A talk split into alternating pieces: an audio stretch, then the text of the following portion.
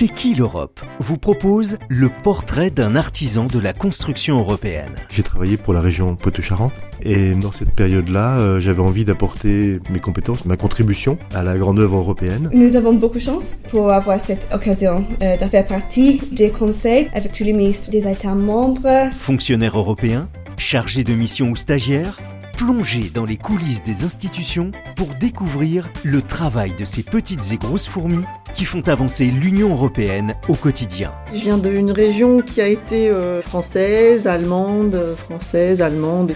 Moi j'avais envie dans ce contexte-là de travailler pour la paix. T'es qui l'Europe à retrouver tout l'été sur Euradio, du lundi au vendredi et sur euradio.fr.